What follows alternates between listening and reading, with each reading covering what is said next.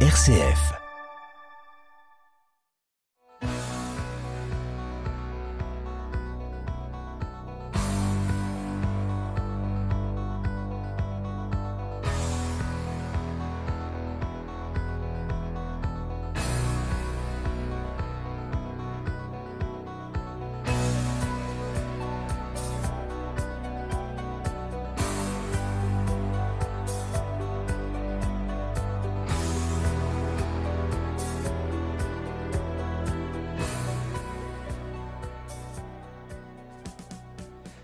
Bonsoir à toutes, bonsoir à toutes. C'est évidemment avec le plus grand des bonheurs que je vous retrouve comme chaque mardi à 19h15 et chaque samedi à 18h15 pour En effet pour s'entendre, votre rendez-vous magazine, l'émission qui est à l'écoute de toutes les actualités sans être sourde à leur caractère parfois dérisoire qui prône la réflexion sans la prise de tête et qui regarde euh, sans se prendre au sérieux, mais sérieusement, les choses. Au menu concocté pour vous ce soir, eh bien, rien de changé. Il y aura une invitée fil rouge. Il y aura bien évidemment la chronique atrabilaire. Je râle donc je suis, le tout enrobé d'un peu de musique. J'espère que votre semaine fut féconde et bienveillante et je suis persuadé, une fois encore, que nous allons passer ensemble la meilleure des soirées qui soit. Ce soir, je reçois pour vous Julia Collin qui vient de publier son premier roman, Avant la forêt, paru aux Forges de Vunquin. Un roman à la fois visionnaire et fantastique, ode à la nature si malmenée par les humains, d'autant plus angoissant que son point de départ pourrait hélas arriver un jour. Dans un futur proche, donc, l'incompétence des politiques a conduit la France dans le chaos les gens fuient les villes, l'essence et la nourriture manquent, les services publics ferment, des milices sanguinaires mettent le pays à feu et à sang. Deux familles décident de quitter Paris avec leurs deux enfants respectifs, un garçon, Élie, et une fille, Calme. Mais lors de leur pérégrination, les parents de Calme disparaissent. Ce délit l'adopte, ils rejoignent Marseille, puis décident de partir pour la vallée de Massa au sud de Toulouse. Pour franchir le village protégé par une milice plus pacifique que les autres, ils se font passer pour les parents de Calme qui possédaient une maison ici et dont Calme a gardé l'acte de propriété. La maison à l'abandon est cernée par une mystérieuse forêt. Si Ellie, rejoignant bientôt la milice et ses parents, s'adapte peu à peu au village, où l'on vit en autarcie, d'entraide et de troc, loin de toute technologie, Calme, elle, se montre de plus en plus différente en osmose avec cette forêt. Elle développe ainsi des dons surnaturels, commençant même à changer physiquement. En fait, en filigrane de bien de coups de théâtre, le roman décrit une société capitaliste en pleine déliquescence, où l'égoïsme, malgré tout, continue d'avoir pignon sur rue, où une nature vengeresse domestique l'humain. Née à Toulouse, Julien Collin, après des études de cinéma à la Fémis, est réalisatrice et scénariste. Nous la retrouvons au duplex de Nice. Julien Collin, bonsoir. Bonsoir. Merci d'avoir euh, répondu à mon invitation. Merci à vous de me recevoir ce soir. Mais avant de vous retrouver longuement, fidèle à notre tradition, nous commençons par la chronique atrabilaire. Je râle, donc je suis. Le projet de loi plein emploi est presque dans les tuyaux. Il fait grincer les dents à certains, là où d'autres applaudissent à tout rond. Ainsi, les allocataires du revenu de solidarité active, le RSA, devront effectuer, sauf exception, un minimum de 15 heures hebdomadaires d'activité obligatoire pour percevoir cette aide selon un amendement à ce projet de loi plein emploi voté jeudi dernier à l'Assemblée nationale par la majorité présidentielle et la droite. Expérimenté depuis le printemps dans 18 départements, ce contrat d'engagement sera donc bientôt généralisé à toute la France. En cas de refus de ce travail obligatoire, l'allocataire sera radié, perdra ses droits. Bonjour l'ambiance. Il résulte de tout cela un intense sentiment de malaise. On punit, on stigmatise ceux et qui ne sont déjà pas vus d'un très bon œil par la France qui se lève tôt, comme disait Sarkozy. N'est-on pas en face d'un bénévolat obligatoire? Quel emploi? Où prendra-t-on ses heures? À qui? Mystère et boule de gomme, l'important étant de ne pas mâcher ces mots face aux mots MAUX de notre société, ces profiteurs du RSA. On le sait, tout enfant, désormais, rêve d'être titulaire du RSA. Quand il sera grand, le Graal de tout glandeur, quoi, c'est si doux, si confortable. Cette situation infamante, pourtant de beaux esprits amnésiques de leur piston professionnel. On a l'impression que l'on parle de casseurs, de pilleurs, de violeurs et de tueurs, voire que l'on oblige à un travail d'intérêt général. Alors moi je m'interroge, à quand le bracelet électronique pour les titulaires du RSA qui n'arrivent pas à la cheville du système? À quand le retour à la torture moyenâgeuse, genre la question, ou encore la gégène si goûtée par certains généraux des années 60 sous De Gaulle, pas vrai feu Bijard oui, drôle de deal, la survie, la précarité imposée par une taxe monarchiste que ces manants courbent le dos et nettoient nos caniveaux souillés, sinon au fer, faute de fer. Cela nous ramène à cette notion de revenu universel, chère à Benoît Hamon, fort raillé à son époque, mais qui mériterait vraiment d'être remise sur la table. Cela enlèverait de l'angoisse aux titulaires du RSA se demandant à quelle sauce ils vont être mangés et de la surcharge de travail aux professionnels de l'emploi qui savent fort bien que brandir ce fouet pour une déculottée publique n'est certes pas la meilleure solution pour un plein emploi. Serein. Drôle de chantage macronien, le maître chanteur a l'habitude des fausses notes, pas de notes de frais, des titulaires du RSA, ça risque pas. On imagine les dialogues dans certains dîners. Il était grand temps de correctionner, de mettre la pâtée à ces salauds d'assister. Ah, la jolie transition que je m'offre. Figurez-vous qu'il existe un championnat du monde du pâté en croûte. Si, si, je vous assure. En fait, on doit dire maintenant pâté croûte. On a éliminé le en. Pourquoi? On n'a qu'à demander aux titulaires du RSA puisqu'ils ont tout leur temps libre pour réfléchir. Pour cette édition 2023, la finale aura lieu le 4 décembre à Lyon. Elle réunira les 14 candidats retenus, le jury étant composé de chefs étoilés, de meilleurs ouvriers de France et de personnalités de la gastronomie. Tiens, j'ai une idée. Pour ces 15 heures obligatoires, on pourrait peut-être demander aux titulaires du RSA d'être des cobayes du goût avant le jury, manger du pâté en croûte en boucle Évidemment, vite lassés, ils risqueraient la nausée, mais ne l'ont-ils pas déjà avec ce projet de loi homicide? L'enfer, c'est les autres, écrivait le célèbre comique troupier Jean-Paul Sartre. C'est sans doute pour ça que l'on ne propose jamais le paradis aux titulaires du RSA représentant le diable, pourtant sans cornes, mais fait cocu par les supposés bien-pensants. On les épingle comme des punaises de lit, justement. Vous avez vu, chers amis, on est en pleine psychose, on ne parle que de ça dans les médias. Les envahisseurs ne seraient plus les émigrés, mais la punaise de lit, elle est passée par ici, elle repassera par là, elle serait partout, notamment à Paris, dans le métro, les RER, les cinémas. Rien qu'en écrivant ces, ces lignes, j'ai envie de me gratter. Et ces satanées bestioles s'accrochent. Les exterminer coûte une fortune. elles reviennent toujours à la charge, un peu comme Marine Le Pen qui se prépare à une quatrième candidature à la présidentielle en 2027. On l'imagine dans sa salle de bain, opiniâtre en diable, tiens, encore lui, non pas en se rasant, elle, mais en se maquillant, répétant à l'envie devant son miroir Je l'aurai, je l'aurai, ce CDD à l'Élysée, parce que, parce que je le vaux bien. Le compte à rebours est commencé, celui d'une longue bombe à retardement. La semaine dernière, l'actualité était embouteillée, était embouteillée. Je n'ai pas eu le temps de revenir sur cette phrase de l'ex-adversaire de Marine Le Pen au présidentiel.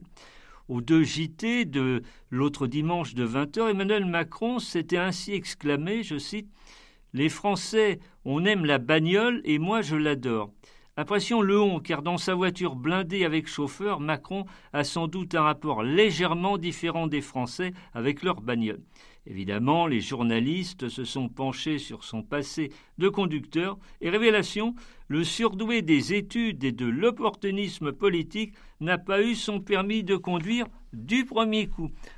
Recalé, moins de chance qu'avec sa prof de théâtre au lycée Bréjou, dommage qu'elle n'ait pas été monitrice d'auto-école.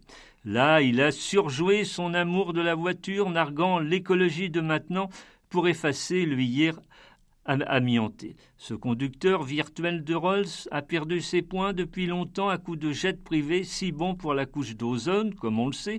Comment pourrait-il les offrir à celles et ceux qui officient derrière le volant d'une deux chevaux, d'une 4L ou plus moderne d'une Clio, souvent en panne sur l'autoroute de la crise avec un péage à deux vitesses?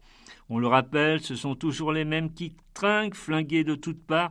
On a envie dès lors de leur offrir un canon au bistrot du coin. Cependant, lever le coude dans un bistrot, si l'on en croit l'enquête du quotidien Les Échos cette semaine, risque de devenir compliqué les années futures, coûter un bras au bref de comptoir. Selon le journal, on compte en effet de moins en moins de troquets en France. À l'échelle du territoire, ils étaient 500 000 en 1900, 450 000 après la Deuxième Guerre mondiale, 200 000 en 1960, 40 000 aujourd'hui. En 20 ans à Paris, ils ont diminué de 20%. Le zinc attitude a du mal à devenir zen. Dans la capitale, une association s'est créée pour les sauvegarder, soutenue par certaines célébrités comme les comédiens Jacques Weber et Pierre Arditi. Les bistrots parisiens visent loin, ils veulent même être inscrits ni plus ni moins au patrimoine culturel de l'UNESCO. C'est ma foi vrai que le bistrot a un lien social, culturel avec des gens venus de tous horizons. On y refait le monde, la politique, on s'y sent acteur d'une société nous demandant de moins en moins notre avis. On y est les rois, y compris en République. Patron, remettez-nous ça, c'est ma tournée. Les vers s'entrechoquent pour oublier le choc des mondes, l'apocalypse des idéaux d'antan.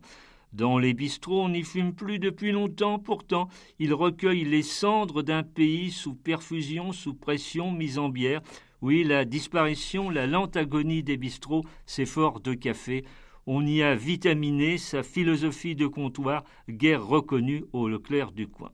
À la volée, c'est tellement agréable d'entendre venu de ce comptoir ou d'une table certaines phrases au Roland ou d'Irdesque, faisant oublier l'addition salée de nos destins sous pression. Le demi sans faux col y chasse la moitié de nos morosités. Le petit noir s'y partage, quelle que soit la couleur de peau. Nous, avec ou sans bistrot, on continue chaque semaine de prendre un grand verre de vieille mais fraîche complicité radiophonique, digérant tant bien que mal le politiquement correct ambiant. C'est bien pour ça que l'on est fait pour s'entendre.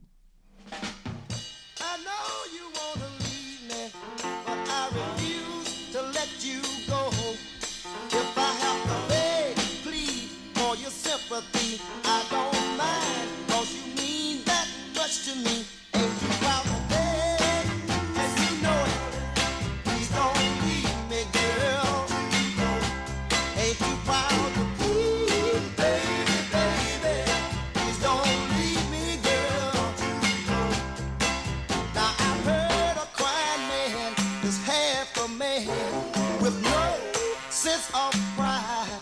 But if I have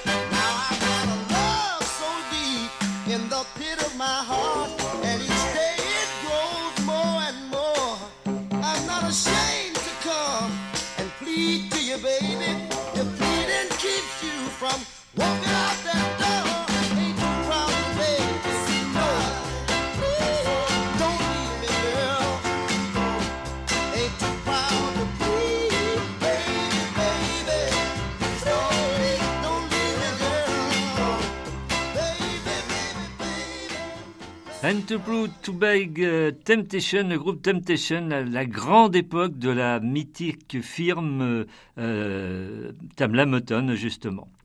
Et nous retrouvons en duplex de Nice Julia Collin pour son roman, son premier roman, Avant la forêt.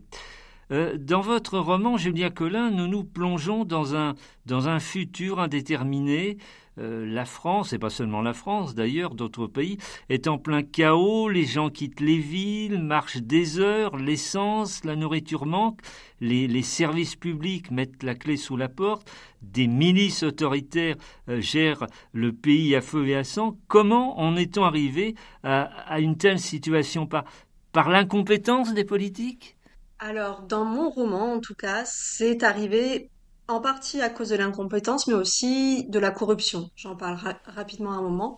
L'idée que rapidement euh, les gouvernements se sont désintéressés du peuple et euh, ont passé leur temps à, vivre de, corruption et donc à ne plus gouverner, clairement. Euh, deux familles décident de, de quitter Paris. Pouvez-vous nous les présenter? Alors, il y a la famille d'Elie, qui est donc le personnage principal de mon roman. Quand ils vont quitter la capitale euh, il a 14 ou 15 ans. Euh, et il a ses deux parents, donc euh, Lucie et Andrew, qui font des métiers bien peu utiles dans un monde qui s'effondre. C'est-à-dire que sa mère est informaticienne et son père, c'est pas clairement dit, mais il travaille dans des bureaux à Paris, quelque part. Et on a l'autre personnage, qui est le personnage de Calme, qui a presque le même âge qu'Ellie, qui est son amie d'enfance et dont les parents sont les meilleurs amis des parents d'Ellie. Et eux sont vétérinaires, par contre. Et puis, euh, lors de leur passage à Lyon, euh, un drame survient. Oui, en fait, lors de leur long périple pour descendre à Marseille, euh, à pied, parce qu'il n'y a plus d'essence, la famille, les deux familles sont obligées de faire un crochet à Lyon parce qu'ils ont besoin de médicaments. Et à ce moment-là, il y a une série d'attentats à Lyon qui provoquent une grosse panique, des mouvements de foule, et la famille, enfin les parents de Calme disparaissent. On ne les retrouvera jamais. Et l'autre famille décide donc d'adopter la, fille de l'autre couple euh, disparu, calme, et, atteint Marseille où, un oncle les attend. Et la ville fonctionne un peu, mais comme vous le disiez à l'instant, elle est, elle gangrénée par la mafia. Oui, j'ai juste poussé un peu, enfin, beaucoup, euh, les curseurs euh, qu'on peut avoir aujourd'hui. C'est-à-dire que je me suis dit que qui a été le cas après la Seconde Guerre mondiale, par exemple en Italie, c'est que dans des moments de crise, euh, des systèmes préexistants et parallèles à notre système actuel prennent plus facilement le contrôle. Et donc ça a été le cas, euh, enfin c'est le cas avec la mafia à Marseille, qui du coup régule les choses de manière presque correcte, c'est-à-dire qu'il n'y a pas de violence, en tout cas de violence euh, d'émeutes dans les rues ou de pillage, il y a la nourriture pour tout le monde et la vie est plutôt en sécurité, jusqu'à un certain point, bien sûr. Ils y restent trois ans dans des conditions matérielles fort difficiles. Ellie, le fils, est, très proche de Calme. C'est comme une sœur, un, double au féminin pour lui. Euh, oui, tout au long du roman, j'ai essayé de travailler un peu les, les frontières qui peuvent exister entre euh, les notions d'amitié, de fraternité, d'amour. Euh, je pense que ces frontières-là, elles sont très poreuses en fait. Euh, alors, je parle pas d'amour et de d'amour entre frères et sœurs, hein, c'est pas ça que je veux dire, mais je veux dire que surtout quand on est adolescent et jeunes adultes, euh, on a peut-être plus du mal à mettre des étiquettes précises sur ce qu'on ressent pour les gens. Mais Calme se montre mutique, absente, s'enfonce dans, dans, la mélancolie, bien sûr, face à la perte de ses parents. En outre, elle, les met en danger en, en défiant presque la mafia. Oui, c'est-à-dire que Calme, comme elle ne se remet pas de la mort de ses parents, de la disparition de ses parents, euh, va défier régulièrement la mafia parce qu'elle va passer son temps à aller au checkpoint euh, de la ville, à arpenter les camps de réfugiés et à ne absolument pas faire ce que la mafia voudrait qu'elle fasse, c'est-à-dire qu'elle arrête de se mêler un petit peu de ces zones qui sont sous leur contrôle. Euh, sauf que Calme, elle est obstinée et elle préfère se faire battre à mort plutôt que d'arrêter de chercher et d'attendre ses parents. Alors la famille quitte Marseille et, rejoint la vallée de, Massa au sud de Toulouse, un, coin que vous connaissez bien, Julia?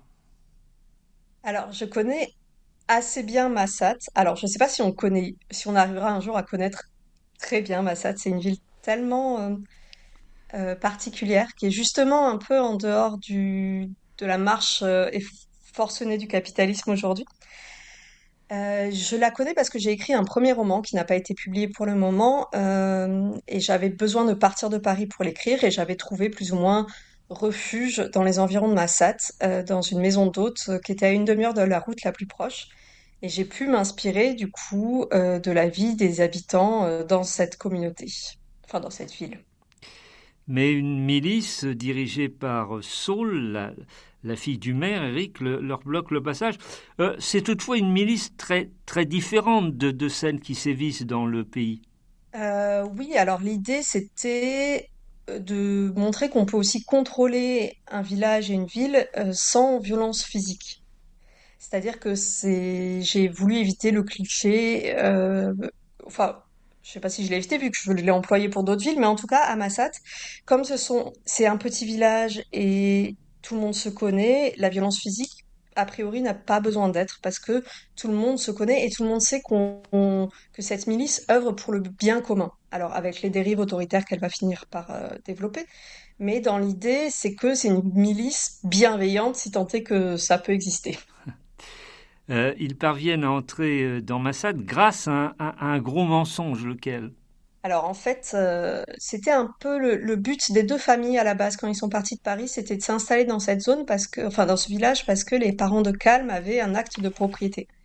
Sauf que les parents de Calme sont morts, enfin sont disparus, et Calme a gardé cet acte de propriété, et donc la famille d'Élie va se faire passer pour la famille de Calme pour pouvoir euh, réclamer légitimement euh, ce bout de terrain sur lequel une maison achève de mourir. Euh, c'est, un village qui, qui fonctionne sur, euh, sur l'entraide et le troc, qui est comme, comme suspendu dans, dans le temps, bien loin du, du chaos national, en tout cas mais pour l'instant. Oui, alors ce qui leur a permis euh, de vivre loin du chaos, c'est déjà la situation géographique. Euh, ils sont au pied des Pyrénées, Oui. euh, dans une vallée très encaissée, et les ponts n'ont pas été entretenus, donc en fait les voitures n'arrivent plus à Massat. Donc, et c'est aussi une zone qui intéresse peu au final le gouvernement. Il n'y a pas de ressources dans euh, cet endroit-là, il y a très peu d'habitants. Donc c'est pour ça que cette enclave a été préservée un petit peu de toutes les violences, parce que bah, déjà il n'y a pas grand-chose euh, à piller, et en plus c'est difficile d'accès. Euh, le maire les, accepte, ils ont quatre mois pour mettre au clair leur situation, mais la maison est une ruine cernée par la forêt, sans eau ni électricité, tout est à faire. Tout est à faire, euh, d'autant plus que mes personnages sont des Parisiens pur jus et ne savent absolument pas par quel bout commencer euh, la reconstruction de cette maison. Euh, et tout leur savoir accumulé au long de leurs études et puis leur salaire à plusieurs chiffres quand ils étaient à Paris ne sert plus à rien du tout parce que euh, ils ne savent même pas comment est constituée la charpente d'un toit. Julia Collin, on sent que, que Calme est toujours mal dans sa peau. Elle, elle adore ses, ses parents euh, adoptifs, certes, mais elle nourrit aussi en elle un, un sentiment de haine étouffée. Euh, oui, je pense que cette senti- ce sentiment vient de la haine de la violence et de la peur des hommes. C'est-à-dire que ses parents ont disparu dans des circonstances dramatiques et terrifiantes. Il y a un énorme mouvement de foule, il y a des snipers qui tirent sur les gens dans la foule. Enfin, c'est un- une vision un peu, enfin, c'est une, une apocalypse qu'elle vit euh, quand elle est à Lyon. Et je pense qu'elle ne s'en remet jamais vraiment derrière parce que déjà, elle n'a pas l'environnement pour s'en remettre. C'est-à-dire que le retour à la vie normale n'existe pas.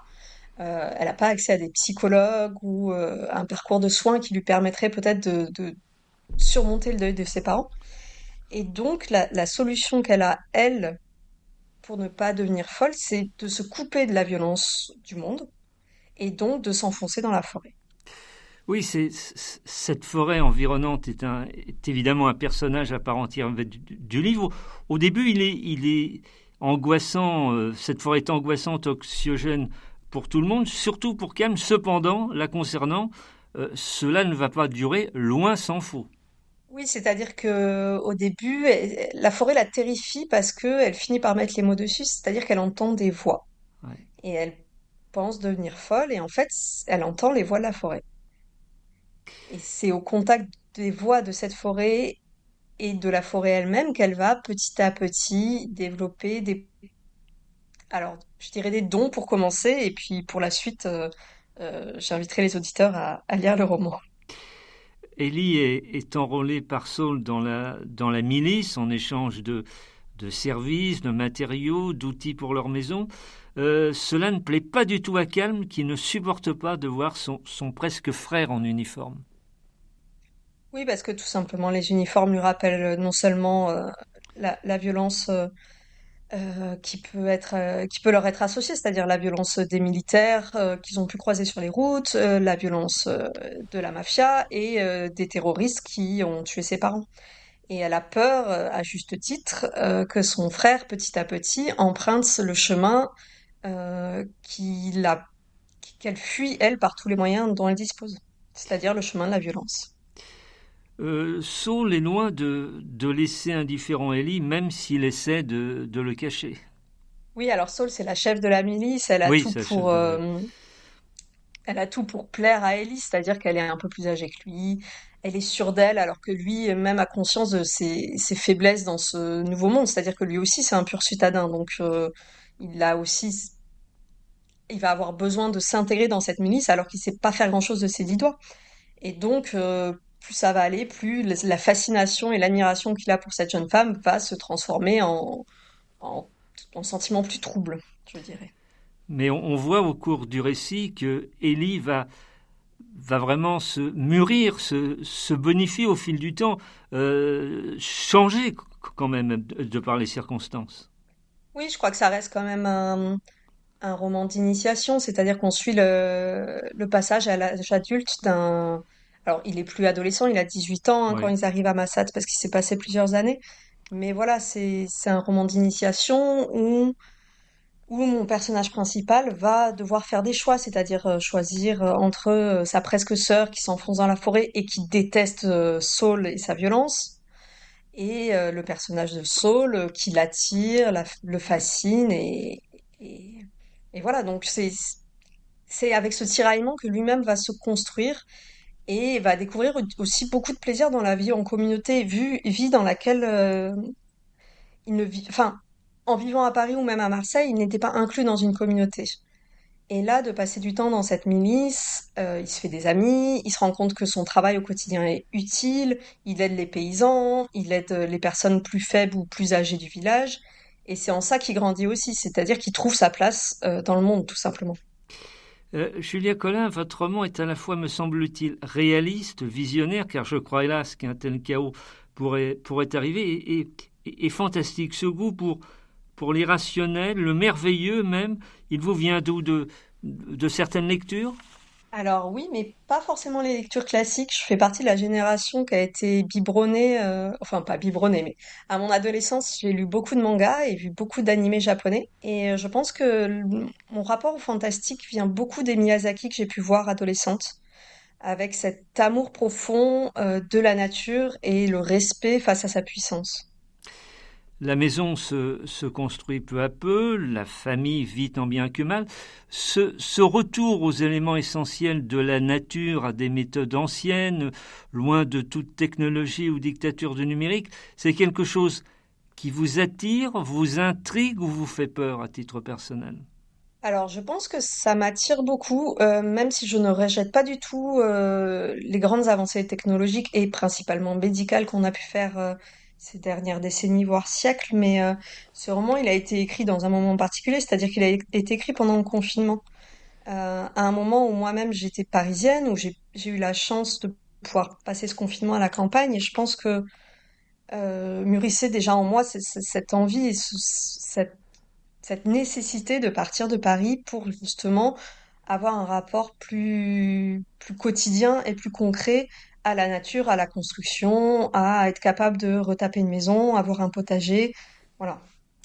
Euh, vous diriez que c'est un roman écologiste parce que la, la, la, nature, au fond, se venge du mal que, que lui ont fait les humains depuis si longtemps. Euh, oui, elle se venge du mal, mais euh, elle va pas les décimer non plus, c'est-à-dire qu'elle va leur apporter de quoi survivre aussi.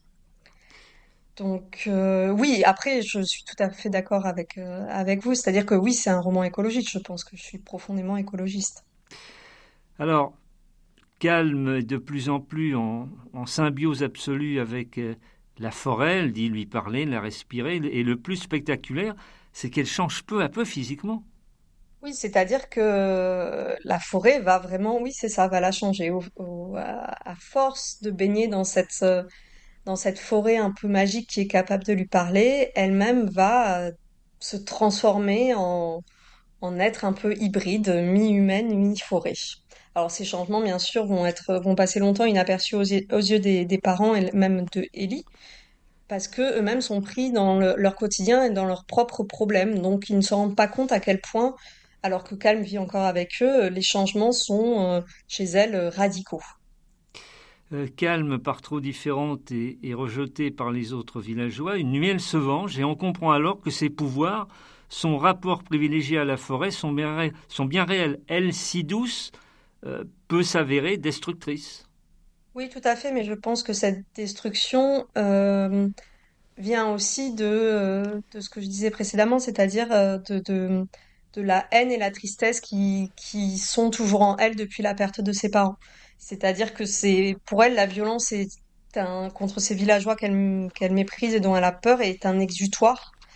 Mais on peut imaginer que dans un autre contexte, si elle avait été euh, moins malheureuse et peut-être mieux entourée, en tout cas pas dans un monde euh, qui en perdition, je suis pas sûre qu'elle aurait utilisé ses pouvoirs pour faire le mal. Euh, dans le village règne la, dans la, règne, pardon, la solidarité, mais aussi il vit dans une espèce d'autarcie égoïste, il ignore la, la cruauté extérieure, les, les malheurs du monde ne concernent pas ses habitants du moment qu'ils ne franchissent pas leur périmètre.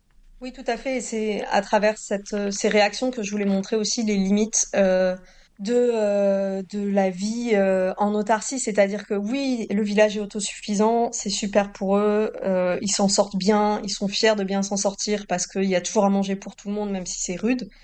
Mais en fait, ça suffit pas pour, pour vivre et pour rester humain. Pour rester humain, il faut accueillir l'autre et c'est ça dont, je parle aussi dans le roman, c'est-à-dire que se refermer sur soi-même et, créer des barrières tout autour de soi, euh, c'est absolument pas une solution, bien au contraire.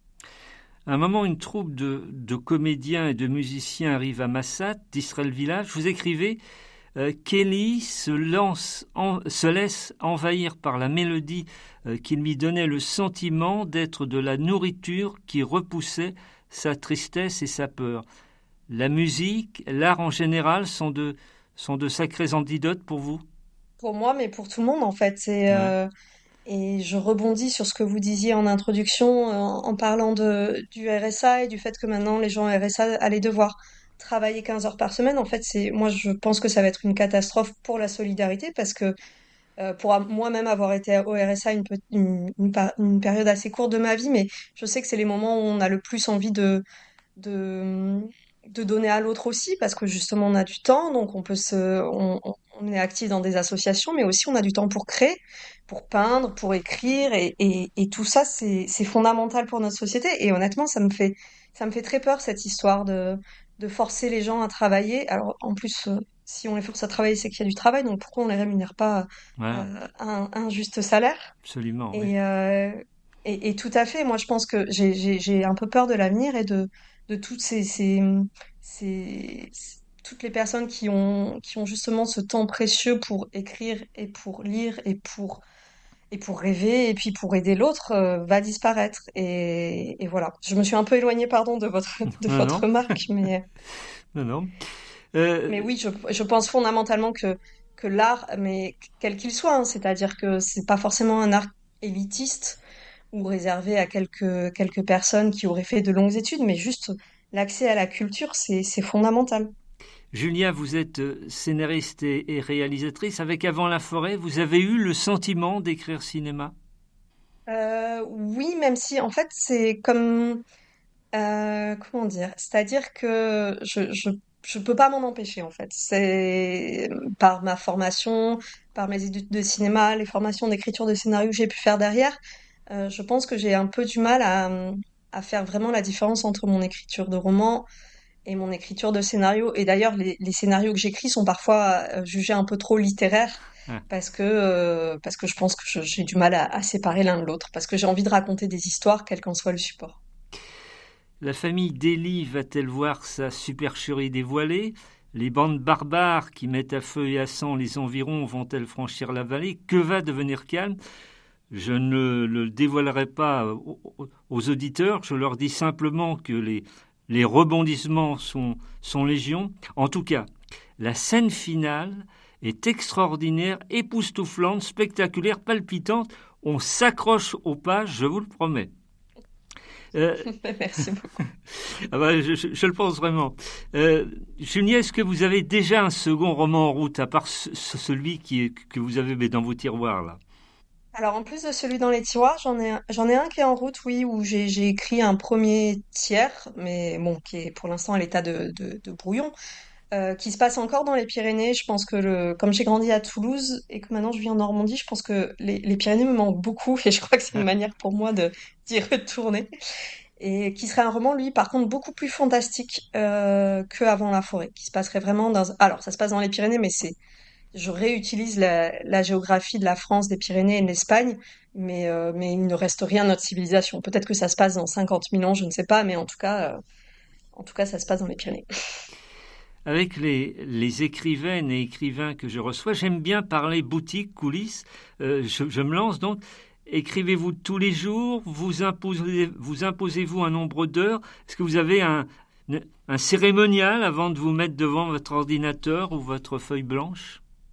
Alors en fait, j'ai un métier hein, à côté d'écrivain qui, euh, euh, qui est script, qui n'est donc pas scénariste. C'est une autre corde à mon arc où je suis technicienne en fait sur des plateaux de cinéma.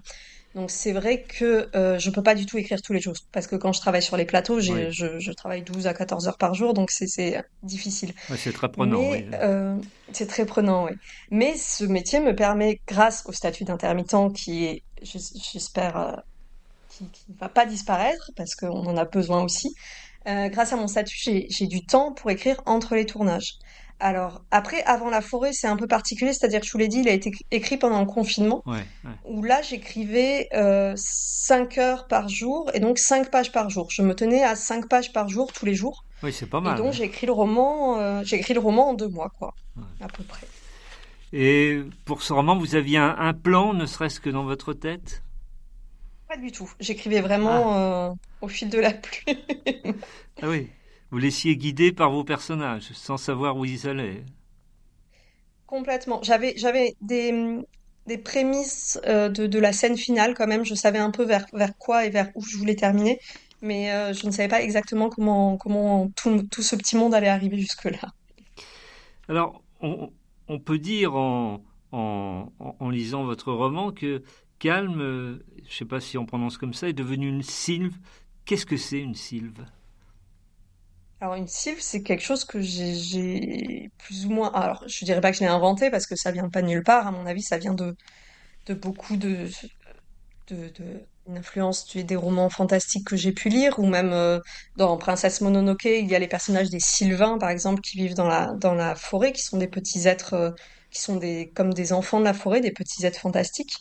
Euh, une sylve, du coup, dans mon roman, j'ai inventé un conte autour de, de cette figure qui serait une femme euh, euh, touchée par la forêt euh, et qui serait détentrice de ses, pouvoirs, de ses pouvoirs, oui, voilà, forestiers. Et je pense que ce, ce, personnage, enfin cette idée de sylph, pour moi, c'est aussi une réinterprétation un peu du mythe de la sorcière, du personnage de la sorcière, qui a donc des pouvoirs, qui vit en marge de la société, en marge du village, et qu'on craint à, juste titre parfois ou complètement à tort à d'autres moments. Euh, Julia, votre fiction euh, se veut-elle aussi féministe? Car les, les personnages forts sont souvent des femmes dans Avant la forêt Tout à fait. Euh, j'ai essayé d'écrire et de faire attention à, à, essayer d'atteindre une forme de parité au moins dans les rôles que j'ai distribués, c'est-à-dire que je ne voulais pas forcément que le charpentier soit un charpentier, donc c'est devenu une charpentière. Il y a une notaire euh, et mes deux, il y a Ellie qui est un personnage masculin, mais les deux autres personnages euh, autour de lui sont féminins. Euh, j'ai essayé de faire attention à ça justement parce que euh, je, je, pense que quand j'étais adolescente, euh, j'ai manqué beaucoup de de modèles euh, de personnages féminins dans les fictions, au cinéma ou dans les romans. Alors je dis pas qu'il n'y en avait pas, mais il y en avait assez peu au final. Et j'espère à mon, à mon petit niveau euh, permettre ça en tout cas. L'horloge a rendu son verdict impitoyable. En effet, pour s'entendre, va tirer sa révérence pour ce soir. Je rappelle le titre de votre roman, Julia Collin, Avant la forêt, paru aux Forges de Vulcain. Est-ce que vous voudriez ajouter quelque chose que mes questions n'auraient pas évoqué? Euh, Pas forcément autour des questions. Ce que j'aimerais ajouter, c'est que euh, il faut lire des livres et aller au cinéma et écouter de la musique et, euh, et voilà, et aller au théâtre. Voilà, bah, ce sont de très bonnes recommandations. Merci de votre visite sonore depuis Nice, Julia Collin. Merci à vous pour votre accueil. Et puis on vous dit euh, très bon vent pour votre avenir euh, romanesque et cinématographique. Merci beaucoup. Merci à Eric Godaillé qui officie à la réalisation technique de cette émission. Merci à vous, chères auditrices, chers auditeurs, de votre bienveillante attention. Si tel est votre bon plaisir, j'espère bien, bien évidemment vous retrouver la semaine prochaine à la même heure. Je vous souhaite une douce, une belle, une excellente soirée et je réitère mes deux formules habituelles, mes deux recommandations depuis 14 ans. Gardez la forme, faites le maximum de belles choses. Salut